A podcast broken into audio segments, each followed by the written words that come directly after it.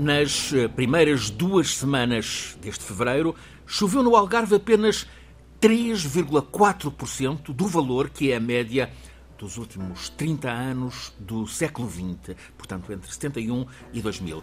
Precipitação registada na primeira quinzena de fevereiro deste ano, 2 litros em vez dos 58 que são média nas medições anteriores.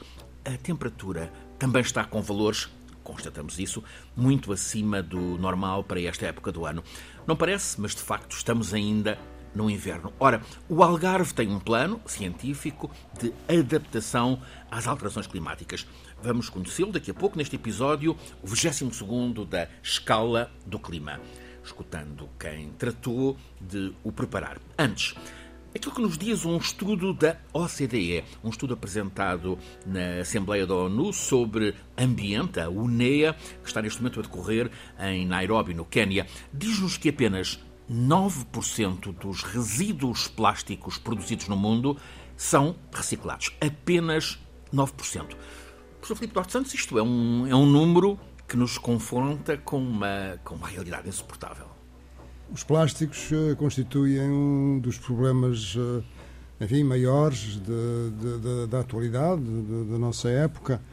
Um, basta dizer que uh, em 1950 a produção de plásticos era de 2 milhões de toneladas e hoje em dia, passados, hoje em dia, enfim, 2020, passados 70 anos, são 368 milhões. Portanto, é um aumento. Multiplicou por quase 200. É, é um aumento exponencial, claro. quer dizer, eh, eh, nada parece conseguir parar esta produção de, de plásticos. Eh, é importante salientar que os plásticos são. A matéria-prima para os plásticos são os combustíveis fósseis, são o petróleo, o gás natural e o carvão, depende do tipo de plástico que se pretende, mas são realmente ingredientes essenciais para o tipo de plástico que nós utilizamos. E, e depois também é, é interessante pensar que ah, de toda esta enorme quantidade de plástico dos mais variados tipos que todos usamos ah, e através do mundo, ah, cerca de metade só é utilizada uma vez, não é? Portanto, ah, é realmente um produto que é, enfim, o exemplo acabado do, do, do, descartável, não é? Do, o saquinho que... que... tem lá dentro as, as maçãs bravo de move e que depois vai para o lixo. Exatamente. Um, para que é que serve, qual é a utilização que é dada à produção de plásticos? Uh, para as embalagens uh, é, é, a maior parte, cerca de 40%, 39,6%. Para a construção, depois, uh, todos, enfim, construção civil, etc para os automóveis, para o fabrico de automóveis, 9,6%.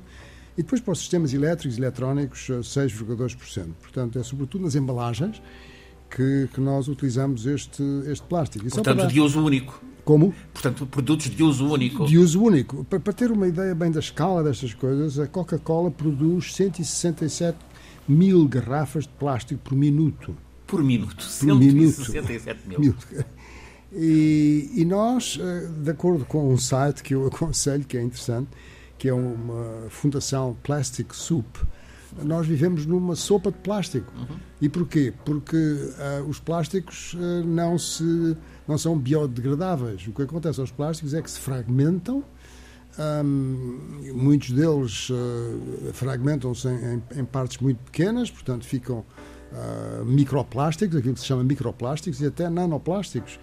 E, portanto, esses plásticos estão em toda a parte e deixam de ser visíveis quando estão fragmentados.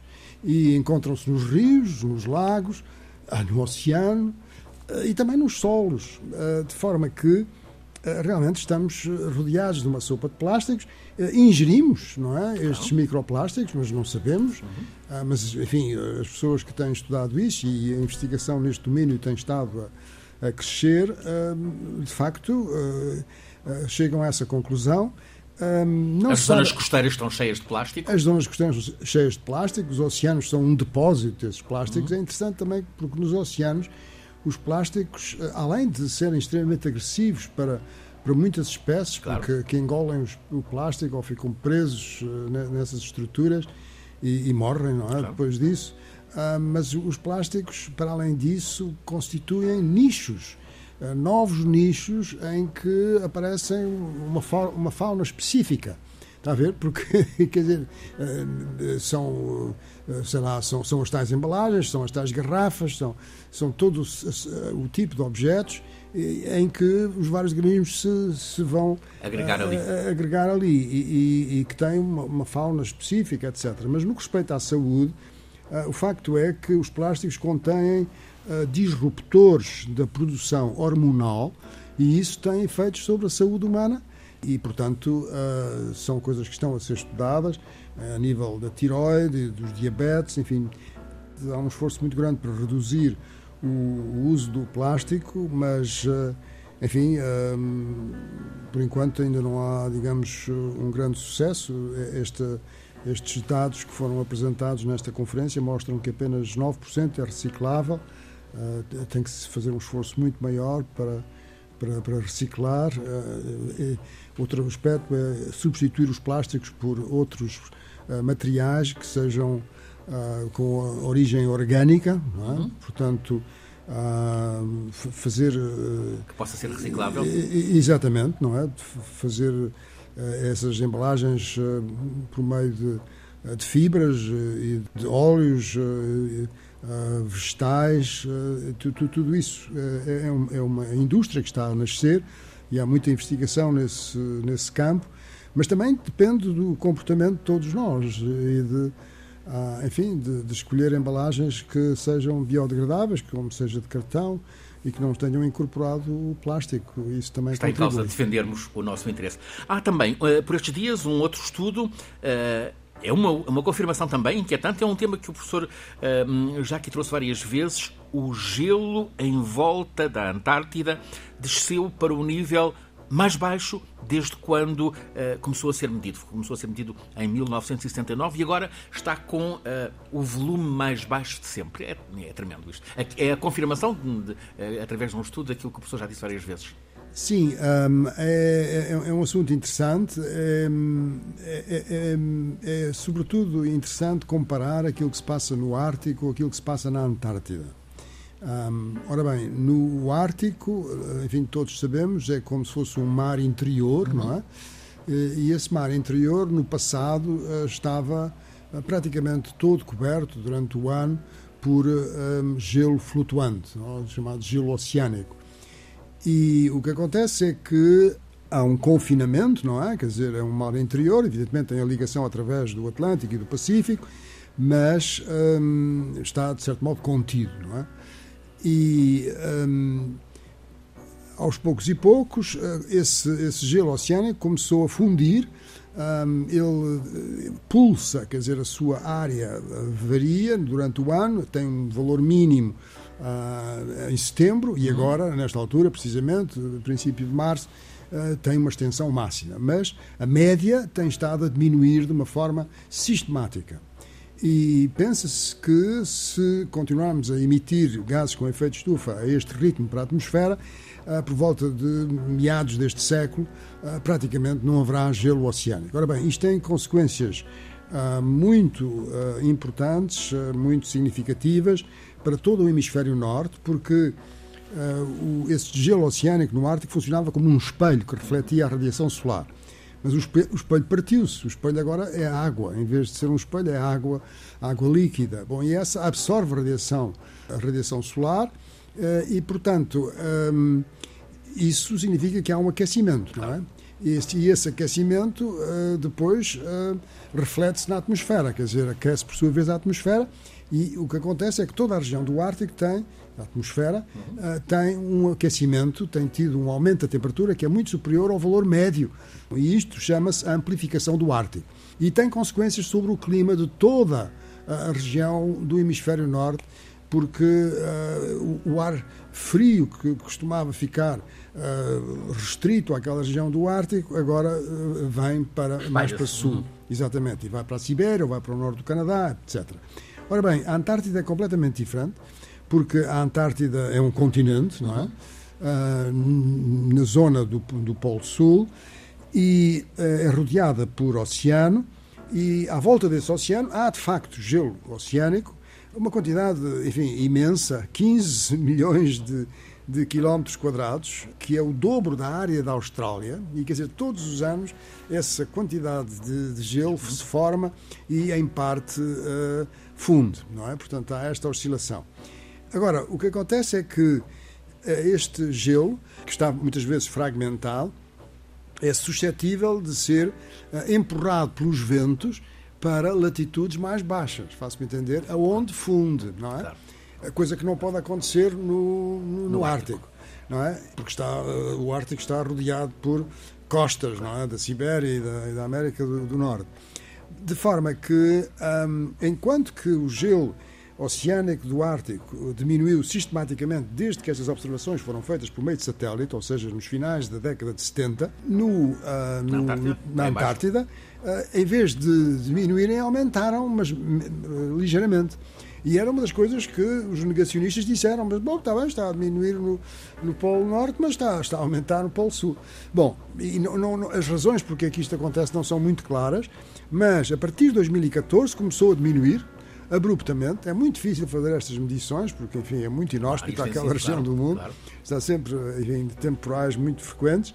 Um, e, e, agora continua a diminuir. Portanto, uh, os modelos indicam que este, este gelo oceânico vai continuar a diminuir, uh, mas, uh, enfim, não sabemos se isto é uma oscilação ou se é uma tendência para ficar. Há uma coisa que é importante, é que se esta tendência continuar, isso não são boas notícias para os glaciares, para a fusão dos glaciares, ou seja, gelo que está acima do nível médio do mar e cuja fusão aumenta, aumenta o nível médio global do mar.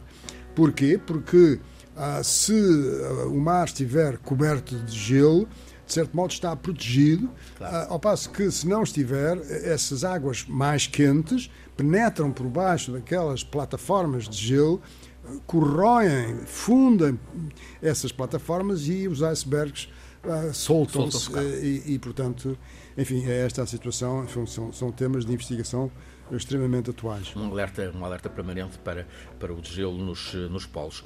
Mas tudo isto, há, há, há notícias, vamos chamar-lhe boas notícias.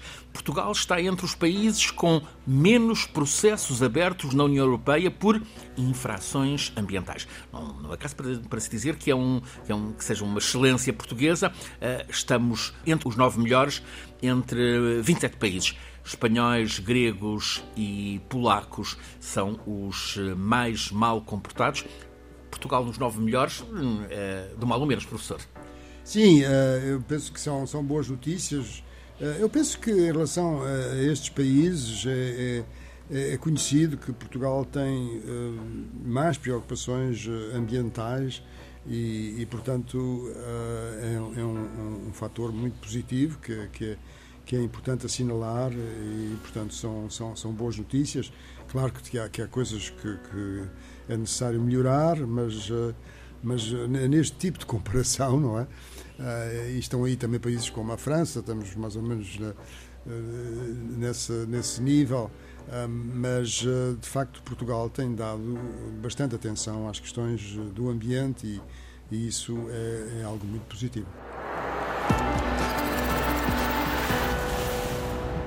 Filipe Duarte Santos, professor catedrático da Faculdade de Ciências da Universidade de Lisboa, conduz-nos todas as semanas neste programa, Escala do Clima.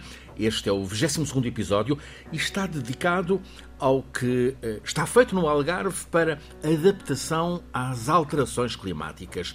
Existe um plano intermunicipal e o professor traz-nos hoje um, um convidado. Quer apresentá-lo? Sim, com muito gosto. Uh, Luís Dias, uh, um colega com quem tenho colaborado há muito tempo. Ele é professor convidado na Faculdade de Ciências da Universidade de Lisboa uh, e tem uma grande experiência de, dos planos e estratégias de adaptação às alterações climáticas a nível municipal. Uhum. participou no, no, no projeto Clima Adapte Local de 26 municípios em Portugal também uh, num plano que foi feito para o município de, de Oeiras e agora este uh, que abrange todo o Algarve, enfim, a região do Algarve, a comunidade intermunicipal do, do, do 16 Algarve, conselhos. que são os 16 conselhos. Portanto, é, uma, enfim, é das pessoas em Portugal que mais têm trabalhado e mais, enfim, trabalho realizado tem nesta área da adaptação às alterações climáticas, especial, especialmente na, na, área dos recursos hídricos. Bem-vindo, Luís Filipe. Um, este trabalho foi feito, é um trabalho recente, é um trabalho destes últimos anos. Sim, ele foi terminado em março de 2019, portanto vai fazer três anos que uhum. foi terminado. Foi um, um, plano de adaptação às alterações climáticas solicitado para, pela a AMAL, que é a Comunidade Intermunicipal do Algarve. Uhum. Nós contamos com a participação de todos os municípios e este plano teve, entre outros, entre outros aspectos positivos, teve a participação de todos os municípios da região. Portanto, dois técnicos. Em 2019 não era como hoje, uh, ainda não estava bem, já começava a haver estas preocupações, mas não tanto como no presente. E então nós decidimos ter também ações de formação para os técnicos municipais, para saberem do que é que nós estávamos a falar e, e de alguma forma envolvê-los no processo de decisão que consiste neste plano de adaptação às alterações climáticas. Sei que envolveram, para lá dos, dos técnicos, das entidades uh, institucionais, a população foi convidada também a participar e as diferentes organizações da sociedade. Sim, é, é isto organizou-se da seguinte forma: nós tínhamos de facto estas sessões de formação mais fechadas, uhum mais direcionadas para tomadores de decisão e técnicos municipais, portanto haveriam outras instituições envolvidas, nomeadamente de CADR ou a APA do Algarve ou outras instituições desse, desse género. A APA, a Agência de Defesa do Ambiente? Exatamente. E depois tínhamos workshops abertos às, à comunidade. Esses workshops foram também fizeram parte do, do, todo o processo e tentámos convidar uh, personalidades de reconhecido mérito numa primeira fase. A população uh, teve interesse em participar?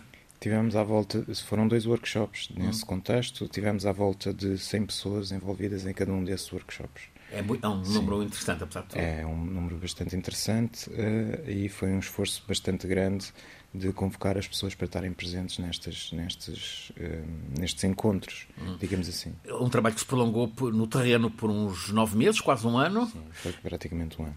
Começaram por identificar vulnerabilidades atuais e depois as, as futuras. Quais são as vulnerabilidades no Algarve?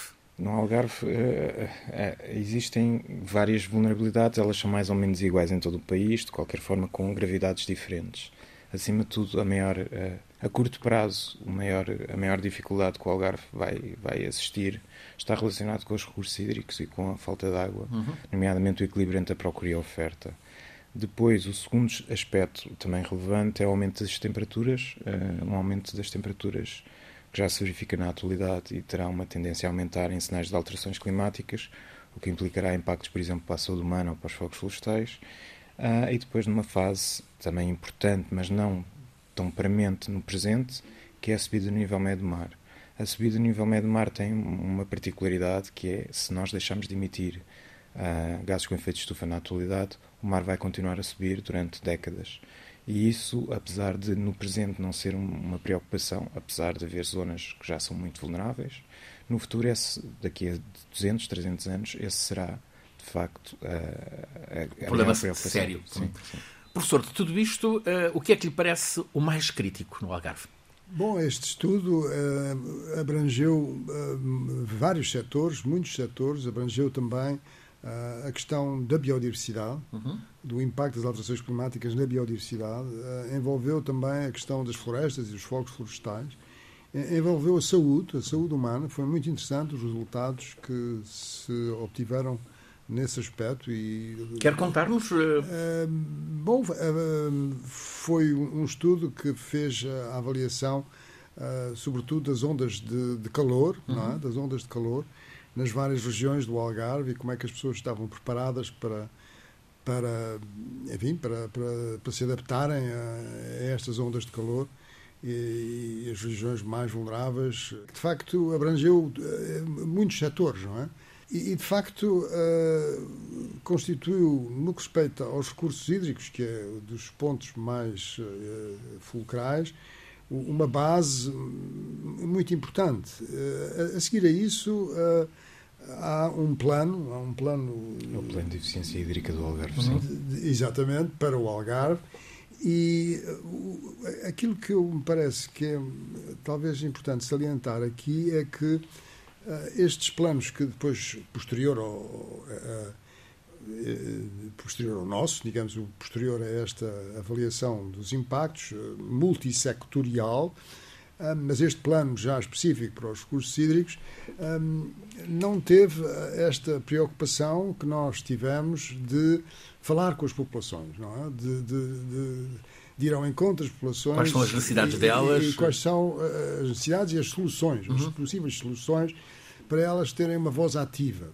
Uh, e, portanto, é, é isso que eu penso que é, que é essencial no momento presente, não é? Eh, vai ser necessário, no que respeita aos recursos hídricos, eh, tomar decisões eh, que que são decisões que, difíceis, duras, uhum. investimentos uhum. consideráveis Uh, e, portanto, saber uh, quais são aquelas que são, de facto, as melhores, não é? A médio e longo prazo. Neste momento já, já há decisões difíceis tomadas, como seja uh, a proibição de a interdição de uso da água da barragem da Bravura, ali na zona de Silves, Exatamente, Portimão, mas está a ver, mas isso é uma, é uma medida restritiva, não é? Pois, Quer claro. dizer, o, o, que é importante é. Mas com, mas com consequências para, a, a, nível para de, o Laranjal. De, de, exatamente, para, está a ver?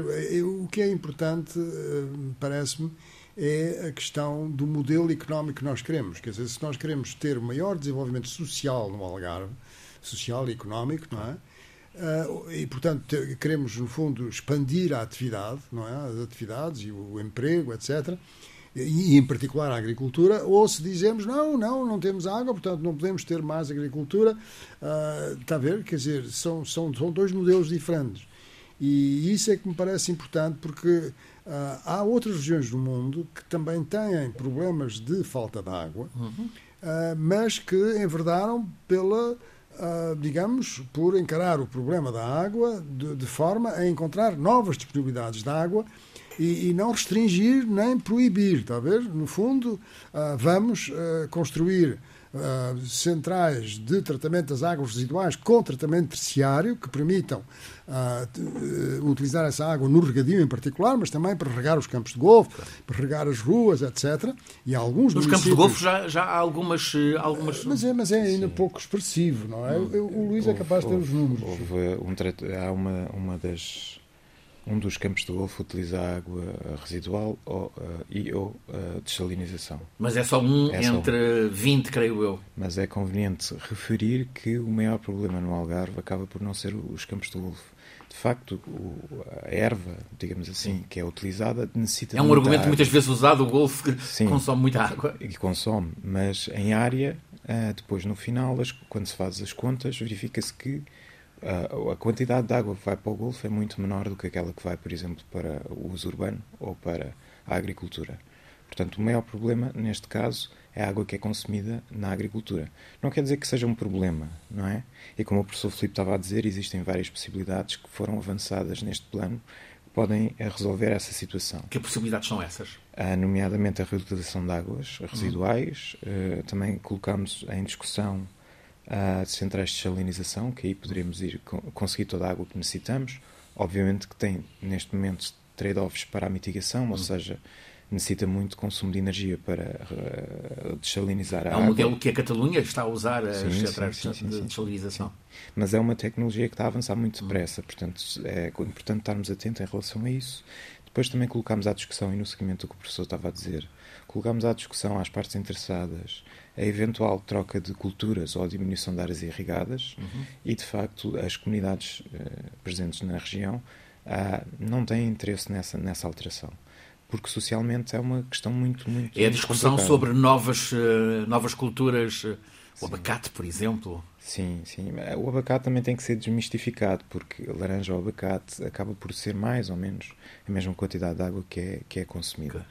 Deixe-me dar nota também que, entre outras coisas, também temos a recuperação das redes, as redes uh, que têm muitas perdas, perdas de água, uh, e aí podemos conseguir que as barragens tenham mais água através desta, desta questão da diminuição de perdas na rede, tanto agrícola como urbana, e dar nota que no seguimento deste plano uh, a AMAL conseguiu 35 milhões de euros do Plano de Recuperação e Resiliência para fazer frente às perdas nas redes urbanas de toda a região. Portanto, o plano em si uh, traz estas vantagens. Cientificamente, aquelas comunidades têm uh, o conhecimento do que está a passar e podem, de, de alguma forma, tomar medidas e conseguir financiamento para, então, implementar as medidas de adaptação. Uh, é, é necessário... Bom, só mais uma hum, coisa, sim. que é Nós não decidimos quais eram as medidas que seriam implementadas. Propuseram. Nós propusemos. Soluções. E desenvolvemos uma coisa que se chama caminhos dinâmicos uh, de política de adaptação, em que os decisores podem a qualquer momento mudar a sequência de medidas para chegar a um determinado objetivo. Portanto, se nós optarmos por uma central de salinização, ela pode ser construída por módulos, podem ser construídas várias, temos o problema uh, resolvido. Podemos ir por outro lado, que é eventualmente diminuir as perdas, depois eh, tratar da questão da reutilização de águas residuais e por aí fora e conseguimos o mesmo objetivo. Portanto, existem diferentes caminhos para chegar ao mesmo objetivo. E qual é que é o objetivo que nos foi colocado? Não uh, piorar a situação que já se verificava no período histórico. Portanto, tanto, o equilíbrio entre a oferta e a procura teria que se manter até ao final do século. O saneamento básico foi uma questão principal no Algarve há uns 30, uh, 40 anos, tempo em que às vezes faltava uh, a água na, em, em, torneiras de algumas zonas urbanas. Uh, há um trabalho agora que, é, que será também gigantesco, que é renovar as canalizações. Sim, é estes, são estes 35 milhões que eu estava a referir que podem diminuir as perdas. No total, a região do Algarve tem 20% de perdas, que é o que é reportado à entidade reguladora desta, desta, deste, deste assunto. 20% é significativo. Sim, depende também de, de, município para município. Há uns que têm muitas perdas, outros têm menos. Uh, no máximo consegue-se é, ir buscar 10% porque uh, não se consegue ter uma rede tão perfeita, tão perfeita, que se consiga ir abaixo dos 10% de perdas. Hum.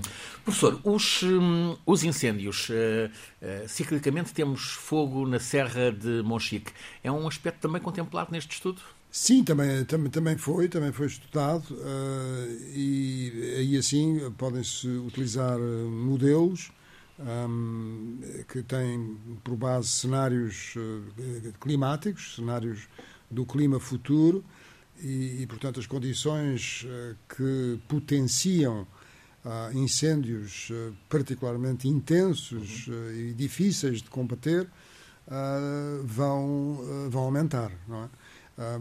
isto mostra que é necessário ter uma intervenção muito rápida, muito rápida, assim que há uma ignição não é? e que há um incêndio.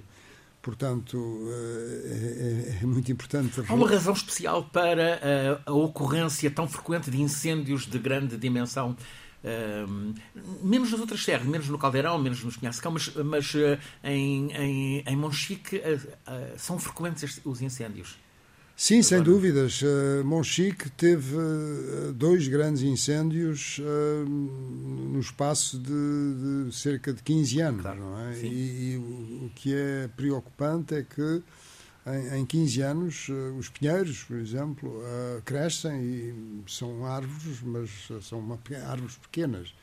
Portanto, isto no fundo significa que um, se torna mais difícil às árvores serem árvores de grande porte, não é? Claro. Quer dizer, uh, uh, e, e, e, e, repare, quer dizer, se este ciclo de, de 15 anos não é, diminuir, bom, a certa altura uh, as árvores começam a ter dificuldade em, em, em vingar, não é?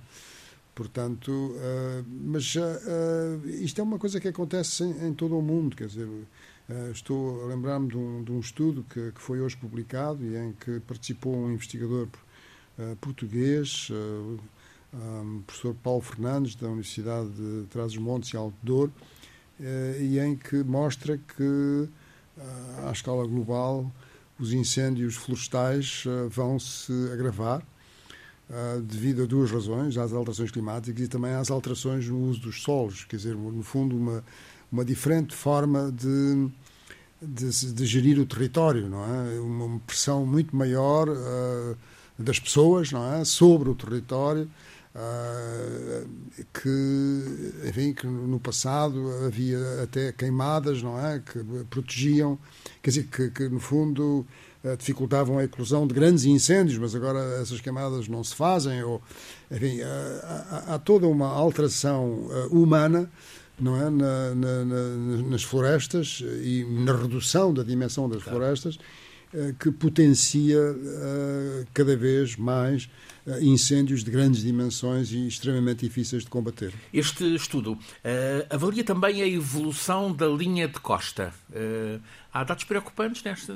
É, sobretudo na parte na parte do Sotavento. Sim, Ria Formosa, exatamente, o Algarve do lado lá, o Algarve que vai de Albufeira exatamente. Até, até a Espanha. E, e, aí, mas como disse o, o Luís, isso uh, está muito no, no, momento atual, resulta muito da, da, erosão. E, portanto, é, é, muito difícil, eu diria mesmo quase que impossível, identificar aquilo que na nossa costa é exclusivamente devido à subida do nível médio do mar. Está a ver? Os dois, os dois um, fatores, drivers em inglês, estão uh, misturados, está a ver? Que é uh, Uh, subida do nível do mar e a erosão. Exatamente, a, erosão que resulta da agitação marítima, não é, que transporta uh, as areias, os sedimentos e, e portanto, vai provocando o recuo da linha de costa e a subida do nível médio do mar. Claro que a subida do nível médio do mar faz com que as ondas cheguem um pouco mais alto, claro. não é, cerca de 20 centímetros mais alto e isto tem o seu impacto. Mas uh, quando estivermos no fim deste século e em vez de 20 centímetros já for cerca de um metro, bom, aí está a ver, uh, começa a ser uh, uma coisa mais séria. de qualquer modo, é mais vulnerável a parte do Sotavento do Barlavento, que tem mais praias encastradas, mas enfim, tudo isto foi feito com a colaboração, é importante dizer que este estudo foi feito com a colaboração da Universidade do Algarve, que teve, evidentemente, uma participação extremamente importante neste estudo. Sim, só acrescentar que de facto a Universidade do Algarve ficou com as zonas costeiras, foi eles que fizeram o estudo nesse setor uhum. específico. Uh, existem algumas zonas particularmente vulneráveis, como o professor Filipe já teve a oportunidade de dizer. Uh, uma delas é a Ilha de Faro, que também claro. já é conhecido. É o outro caso de estudo que nós tivemos mais particular foi a zona de Quarteira. Uhum. A zona de Quarteira poderá, ah, no final do século, ter alguns problemas relacionados com a subida do nível médio do mar, estão identificados no próprio plano, e também estão lá definidas as medidas de adaptação que uh, podem ser uh, colocadas na prática de forma a diminuir a vulnerabilidade. Que tipo de medidas podemos saber?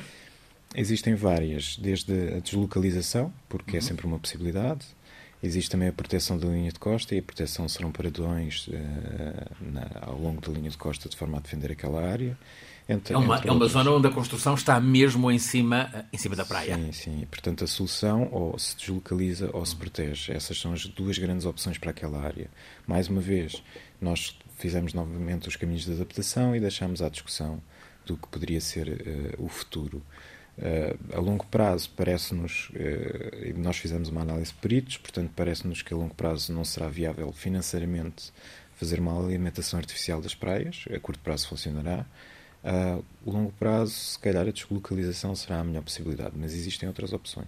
Uhum. Um, já vimos que o estudo abordou também questões de saúde. Uh, avaliaram o conforto térmico dos, uh, dos edifícios. Quais são as conclusões? Aí eu aproveito para falar de uma coisa que não falei há pouco, relacionado com as ondas de calor e a saúde humana. O que nós fizemos foi uma análise estatística, uh, considerando a população e as características da população, e relacionando com as mortes, uh, e mortalidade por causas não acidentais. Porque verificamos que existe uma percentagem de população que já hoje as causas de morte estão muito relacionadas com golpes de calor ou temperaturas uhum. muito elevadas. E o que nós fizemos foi verificar, uh, com alterações climáticas, qual é que seria a percentagem de população que poderia uh, estar mais exposta. Sim, mais exposta a esta situação e poderia mesmo vir a, a, a morrer devido ao aumento da temperatura. E verificamos um aumento considerável, nomeadamente nas zonas de interior. Uh, de, no Barrocal, portanto, sim. no começo da serra e depois lá em cima na serra. É, eu não lhe consigo dar os números, mas anda nesta, nesta ordem de valores. Portanto, atualmente andará por volta dos 2, 3% de mortalidade que pode ser associada ao calor no final do século esse valor pode chegar aos 12%. E nós estamos a falar do pior cenário, não é? Depois existem outros uh, que a situação não será tão gravosa. E isto são só fatores climáticos, os sociais podem ser mudados. Relativamente a, a, aos edifícios, fizemos um estudo muito idêntico também. Verificamos os fatores sociais para tentar perceber qual é que era a capacidade adaptativa. E esses fatores sociais o que é que é capacidade adaptativa? É a capacidade das pessoas, por exemplo, de comprarem um ar-condicionado caso uhum. tenham muito calor dentro de casa. E depois, por outro lado, temos a vulnerabilidade que é uh, se os edifícios estão preparados ou não para fazer frente às ondas de calor. A casa tradicional algarvia com a azoteia lá em cima é um, é um bom modelo ou, não, ou não, nem por isso? É um modelo mais preparado do que propriamente os edifícios que, entretanto, são construídos com outras lógicas. E até às vezes com imitação, mas, Sim, mas que não é. Que depois acabam por não estar tão preparados para temperaturas tão, tão elevadas. Professor, este estudo chegou mesmo a avaliar o piso das estradas no Algarve. Exatamente. Uh, de facto, uh, enfim, é um estudo bastante completo. Um, é, é, importante salientar que, do ponto de vista científico, ele conduziu a publicações científicas. Uma das coisas que, enfim, caracterizou o estudo foi esta ideia, não é, que, que é conhecida, não, não foi introduzida por nós, mas que foi este conceito tem sido desenvolvido por, pelo grupo de investigação a que o, a que o Luís pertence e que eu também pertenço, e que é dos caminhos de adaptação, não é? Portanto, ah, há, há soluções que são válidas ah, para resolver um determinado problema durante um certo tempo, mas chegado um, um determinado momento, bom, essa solução ah, deixou de, ser. deixou de ser. E então temos que encontrar outro caminho de adaptação. E, portanto, fazem-se, digamos, esta estas trajetórias destes caminhos de adaptação até 2100, que era o prazo para este estudo, e, e, e portanto, para, para, os vários setores. De maneira que, hum, enfim, há publicações científicas que resultaram deste estudo e que, enfim, que estão acessíveis e, e podem ser consultadas por quem quer. Vale consultar. Filipe Duarte Santos, professor eh, universitário, professor de catedrático da Faculdade de Ciências da Universidade de Lisboa, conduz-nos todas as semanas na Escala do Clima, um programa em parceria entre a Escola Superior de Comunicação Social e a Rádio Pública Antena 1. Cada episódio, este é o 22 é lançado todas as sextas-feiras em versão podcast no sítio RTP Play. O programa em versão rádio está eh, a partir de agora às quintas-feiras, a seguir às 8 da noite na Antena 1.